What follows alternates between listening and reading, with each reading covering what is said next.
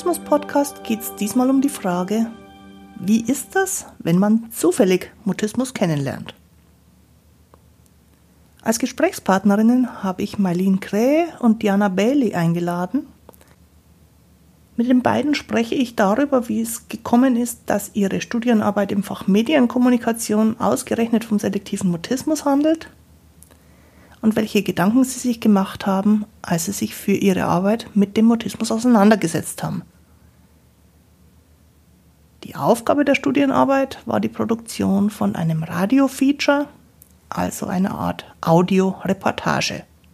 Und Marlene und Diana produzierten ihre Radiosendung von ungefähr 30 Minuten mit dem Titel Ohne Worte über den selektiven Mutismus die Sprachtherapeutin Sabine Lehrum und ich sind dort als Interviewpartnerin mit unseren Erfahrungen zu hören.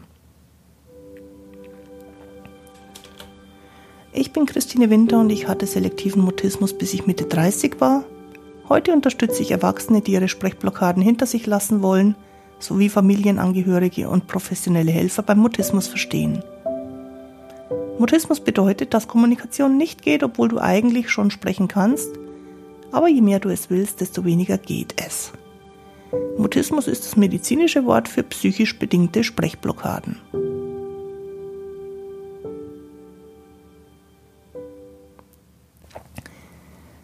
Zunächst waren Marlene, Diana und ich für das Interview im Radio-Feature per se. Und dann haben wir uns unmittelbar vor diesem Gespräch aufs Du geeinigt das war uns dann aber noch nicht so ganz geläufig und deswegen wirst du vielleicht manchmal eine Millisekunde zögern hören, während wir uns im Gespräch daran erinnern, dass wir ja du sagen wollten. Hallo Marlene und Diana, schön, dass ihr da seid. Lasst uns über Sprechblockaden reden. Hallo. Hallo, wir freuen uns auch. Wir haben uns ja kennengelernt, weil ihr jemanden gesucht habt, der zum Thema Sprachstörungen oder zum Thema Verlust der Sprache für euch zu einem Interview zur Verfügung steht. Und soweit ich mich erinnern kann, war der Grund für das Interview, dass ihr beide Medienkommunikation studiert und eine Studienarbeit abgeben musstet. Was war denn da eure Aufgabe und was war das Thema? Ähm, also wir hatten ein Seminar gemacht, das heißt ähm, Radio-Feature und da geht es halt um eine äh, akustische Radiodokumentation. Und mhm. da, ähm, genau, waren wir eigentlich sehr, sehr frei mit unserem Thema. Und Diana und ich, wir haben uns einfach mal überlegt, es wäre doch mal interessant, nur mit Sprache ein Thema zu behandeln, wo es um Sprache geht. Und ähm, da haben wir uns eigentlich so für Sprachstörungen interessiert und haben da erstmal so ein bisschen allgemein recherchiert, was gibt es denn da so und ähm, haben uns dann eigentlich sehr dafür interessiert, wie das denn so ist, wenn die Sprache wegfällt. Genau, also wir hatten eigentlich zuerst angedacht, dass wir es eher so machen wollen, dass wir uns vielleicht mit, mit irgendwie Starkanfallpatienten oder auch ähm, Logopäden viel beschäftigen, also so klassische Sprachstörungen oder auch so Stottern oder Lispeln, solche Sachen. Und es war dann irgendwie durch Zufall dass wir auf den selektiven Mutismus gestoßen sind. Also das hatten wir überhaupt nicht geplant.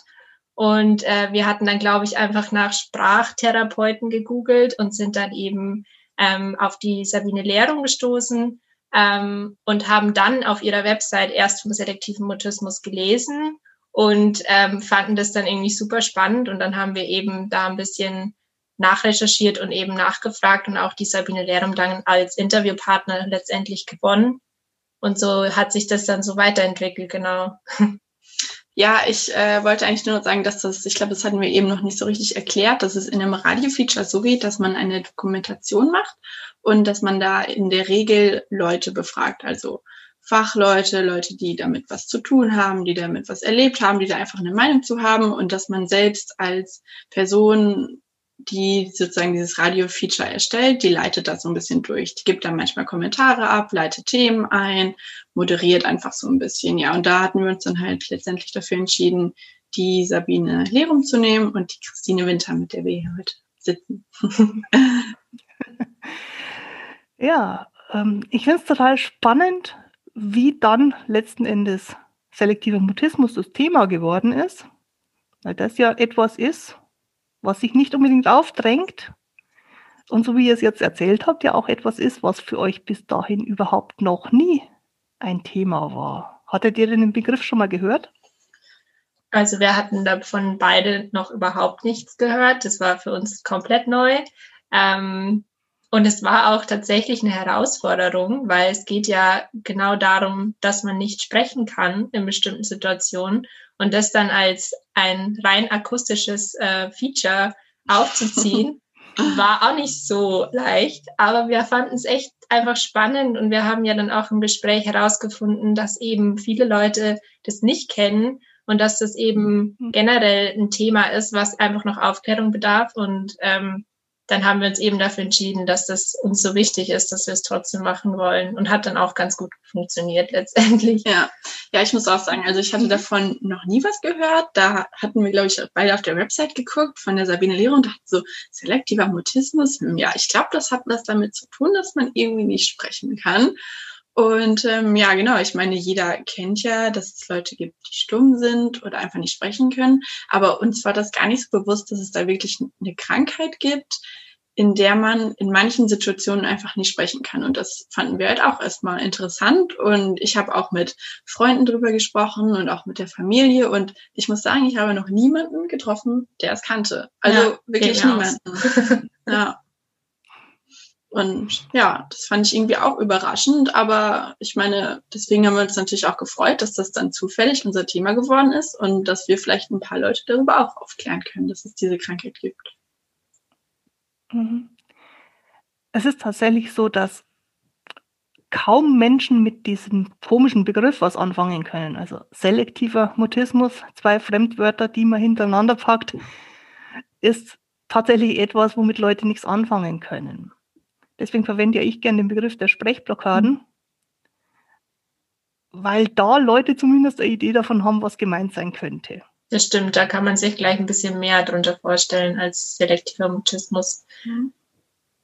Ja, das stimmt. Welche Gedanken habt ihr euch denn dann so drüber gemacht? Ich meine, ihr habt zwei Interviewpartnerinnen gehabt, ähm, die aus unterschiedlichen Bereichen, also ich als Betroffene, Sabine Lehrum als Therapeutin, auf das Thema schauen.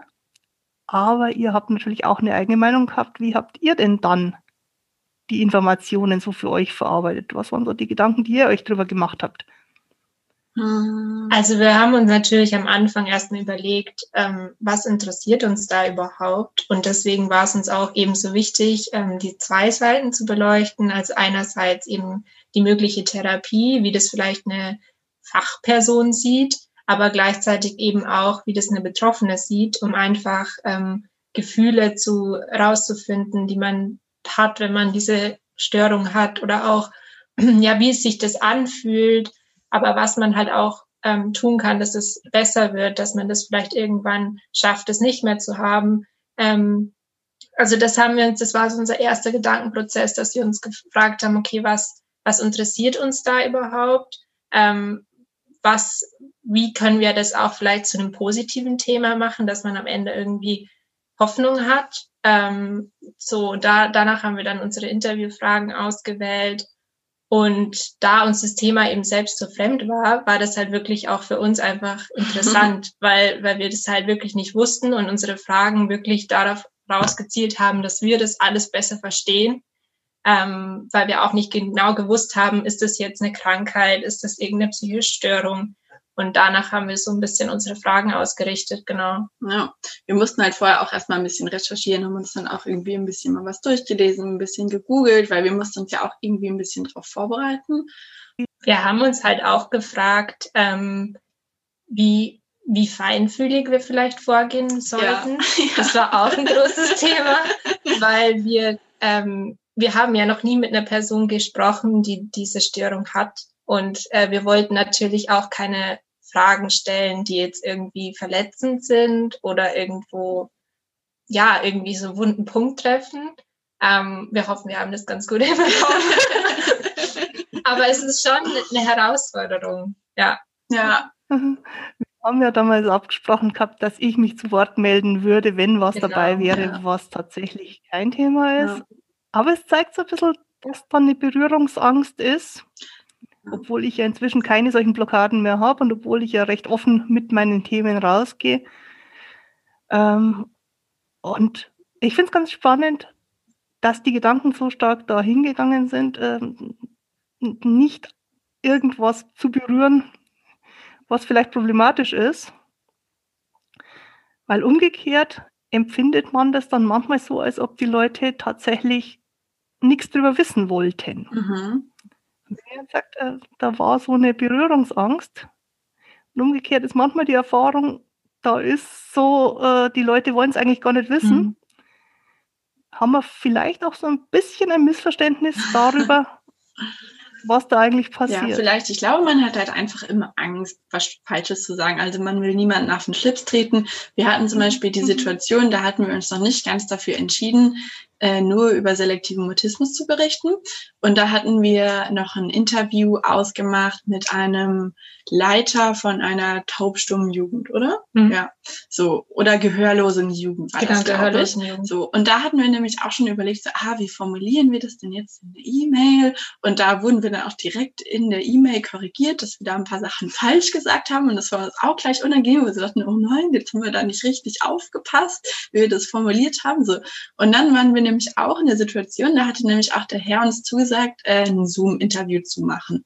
So wie mit der Christine.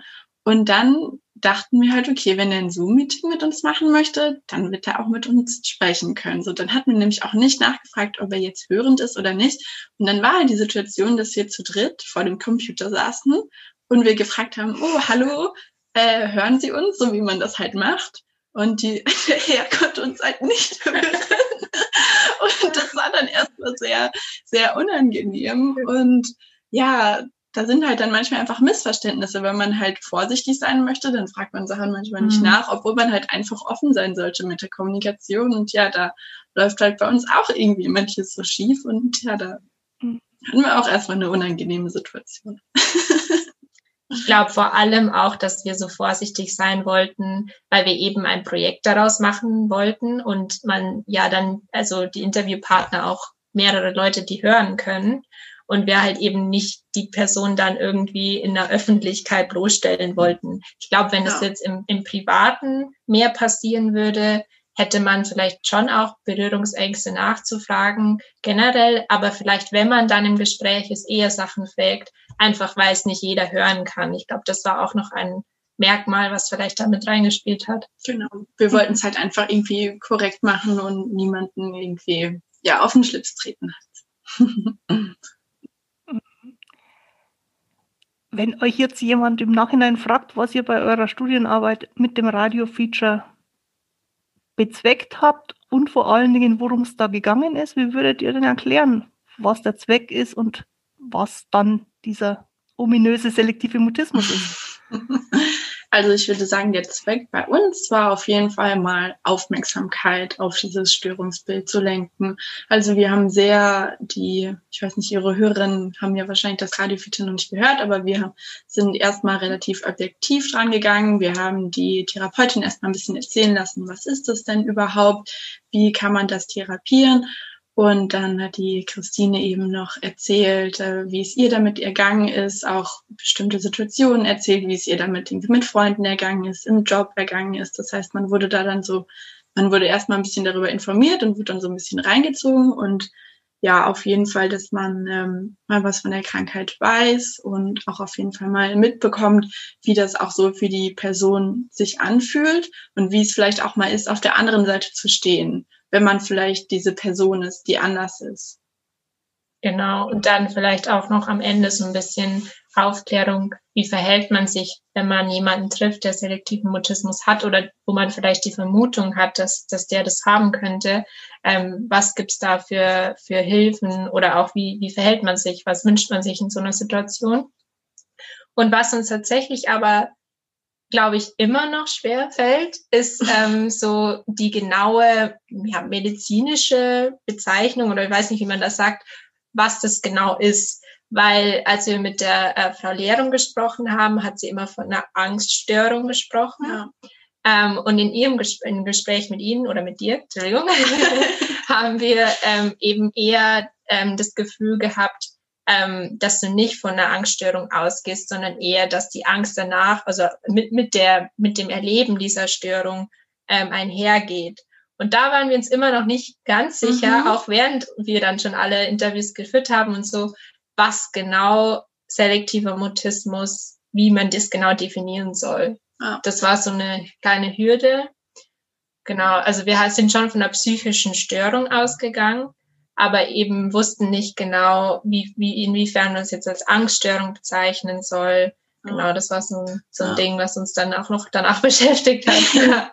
Obwohl ich aber auch nicht glaube, dass es so das, das Wichtigste daran ist, sondern ich glaube, das Wichtigste daran ist einfach zu verstehen, dass es halt in manchen Situationen eben nicht geht und dass es auch nichts mit dem oder dass man selbst dafür nichts kann und ich denke so, das ist das Wichtigste. Aber wir haben auch noch mal drüber gesprochen, dass es halt immer sehr schwer ist bei jetzt gerade psychischen Krankheiten, dass als Person, die diese Krankheit nicht hat, so 100 Prozent nachvollziehen. Also, dass man wirklich das Gefühl hat, so, ja, ich kann verstehen, warum du dich in dieser Situation so fühlst. Das kann man halt einfach als Person, die das nicht hat, nicht so gut nachvollziehen. Aber sie, ach du, mein Gott.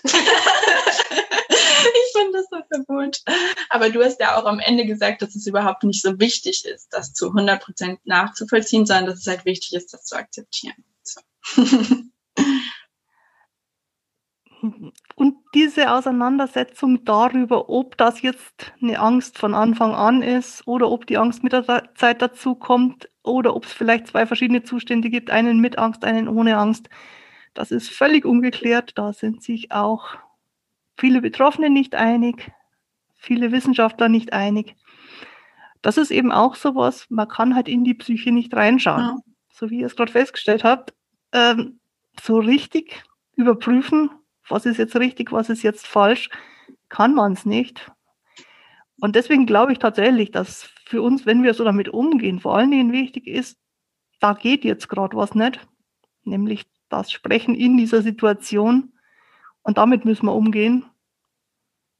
Und ob das jetzt akademisch den Angststörungen zugerechnet wird, wie voraussichtlich in zwei Jahren, oder ob es noch nicht zugerechnet wird, so wie jetzt gerade, ähm, ich glaube, das ist gar nicht so der entscheidende Punkt. Das stimmt, das war nur eben, weil wir, wir wollten natürlich keine falschen Fakten äh, sagen. Deswegen ja. war das für uns immer so ein mhm. bisschen ein Problem, aber darum geht es natürlich hauptsächlich nicht. Ähm, was, glaube ich, auch für mich noch ein Learning war, war einfach, dass ähm, ja einfach auch diesen Vergleich mit der Schüchternheit, dass der ein bisschen rauskam, mhm. weil ich glaube, gerade wenn das so wenig Menschen kennen, dass halt tatsächlich ähm, Schüchternheit das Erste ist, an das man denkt, vor allem wenn das eben so kleine Kinder hauptsächlich betrifft.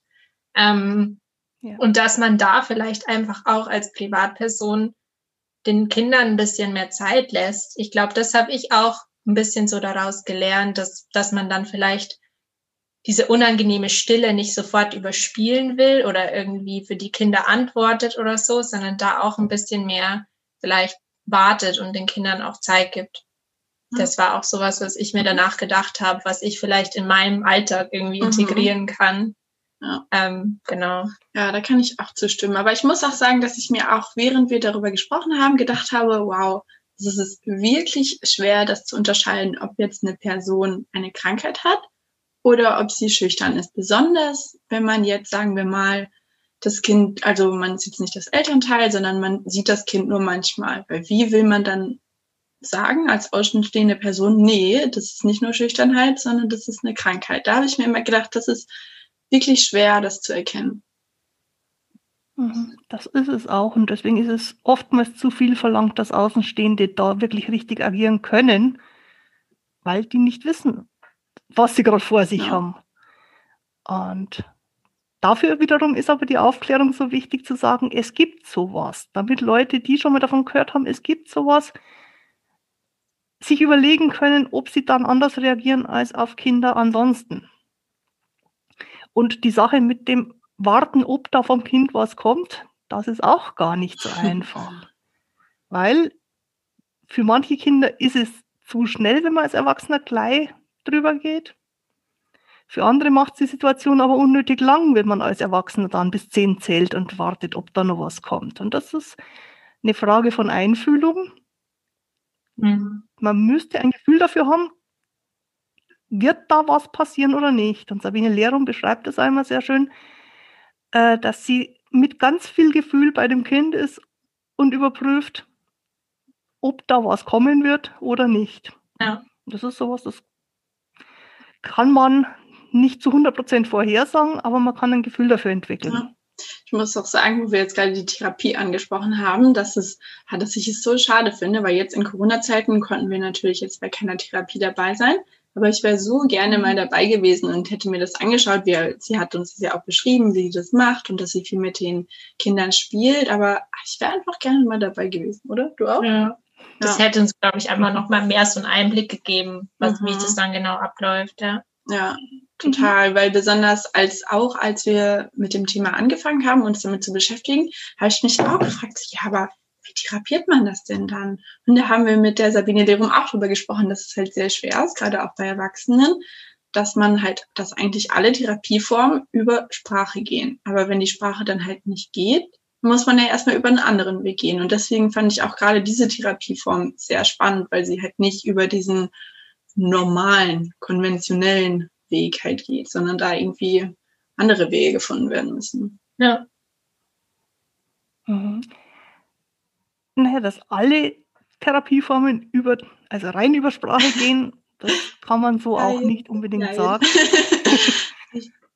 ähm, ganz wichtig ist bei Therapie immer dieses Hinfühlen und spüren, was beim anderen los ist. Das sollte auch bei den eher sprachlastigen Therapieformen der Fall sein. Auf jeden Fall, ja. Dass der Therapeut quasi ein Gefühl dafür kriegt, ja. was geht und was nicht geht. Und wenn wir jetzt über solche Blockaden wie beim Mutismus reden, dann wäre es wichtig, bei dem, was nicht geht, keinen Druck auszuüben. Mhm. Und das ist bei Sabine Lerum sehr stark äh, die Idee, zu sagen, wir probieren, was geht, aber ohne den Druck auszuüben, dass irgendwas passieren muss, was jetzt nicht geht, weil wenn es nicht geht, geht es nicht. Und das ist so die Haltung, die ich auch dazu habe. Wenn es nicht geht, geht es nicht. Und es ist sicherlich interessant, da Therapien zu beobachten. Es wäre auch interessant, unterschiedliche Therapien miteinander zu vergleichen. Ja. Und die Möglichkeit ist relativ selten, weil man nicht so ohne weiteres in eine Therapiesituation reinschauen kann. Ja.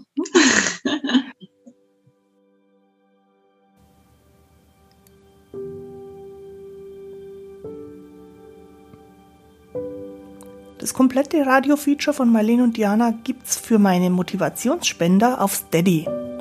Dort kannst du für den Gegenwert von einem doppelten Espresso den Podcast unterstützen und bekommst gelegentlich zusätzliche Beiträge, wie etwa dieses Radio-Feature von meinen beiden Gesprächspartnerinnen.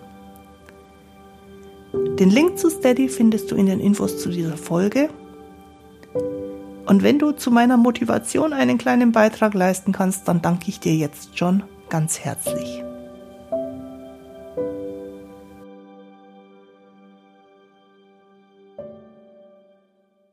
Eine wesentliche Frage, wenn ich mich richtig erinnere, von eurer Arbeit am Anfang war, wie, wie es für Menschen ist oder was es mit Menschen macht. Das war, glaube ich, die Formulierung, was es mit Menschen macht, wenn sie ohne Worte sind.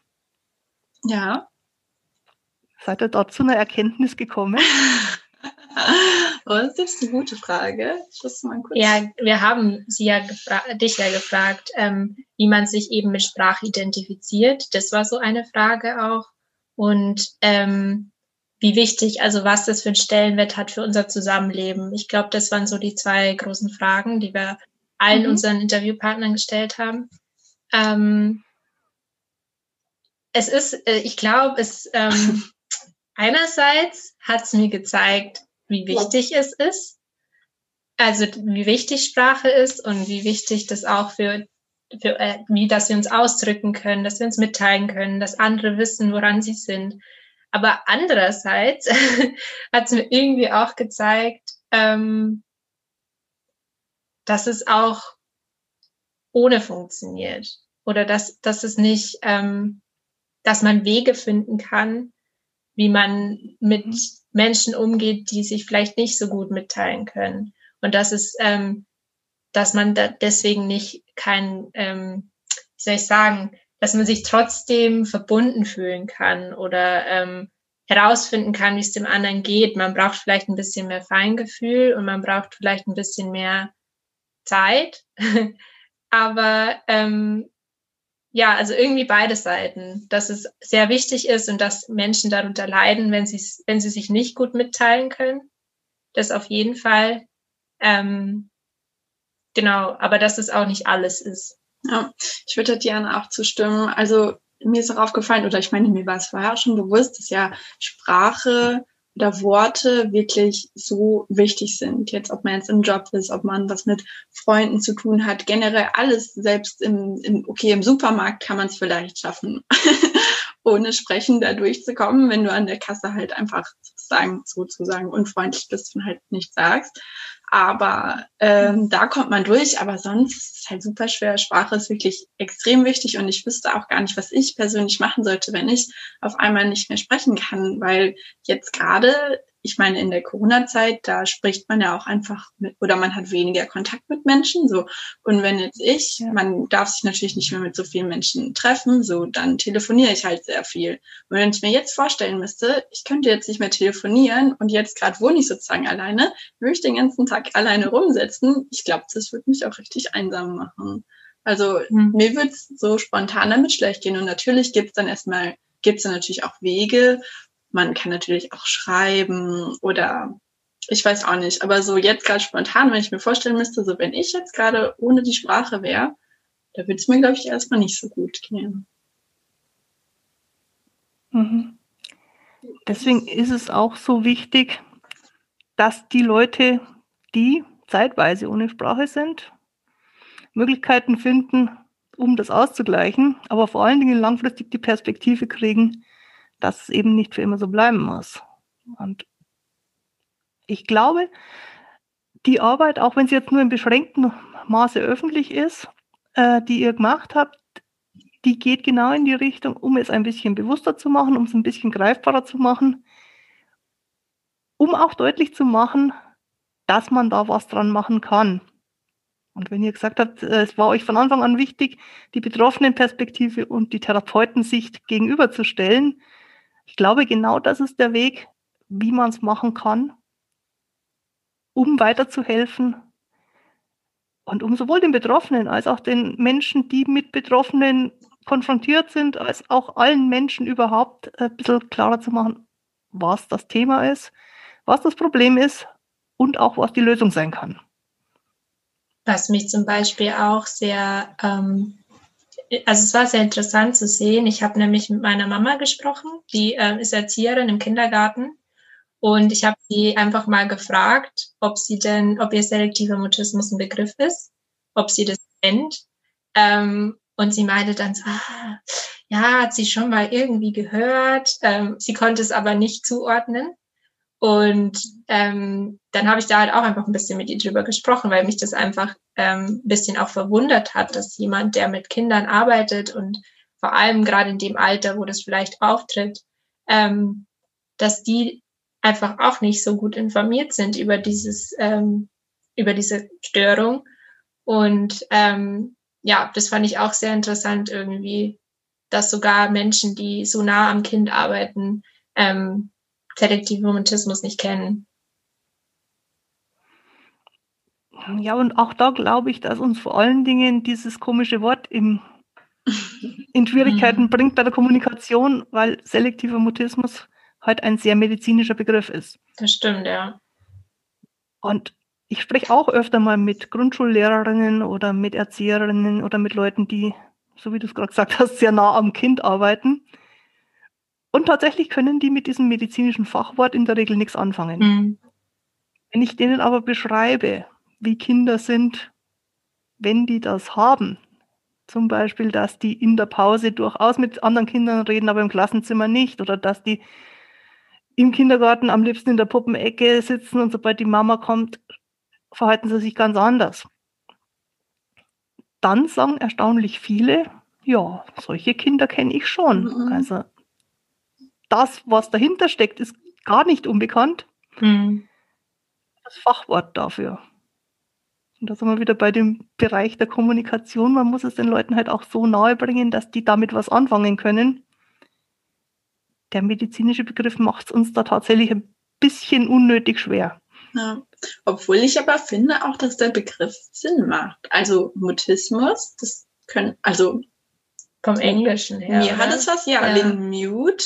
Also mir hat es was gesagt. Ja. Und ich finde auch selektiver, einfach selektiver ist ja auch sozusagen manchmal oder halt ausgewählt sozusagen, heißt es eigentlich, glaube ich. Also ich finde, dass der Fachbegriff Sinn macht.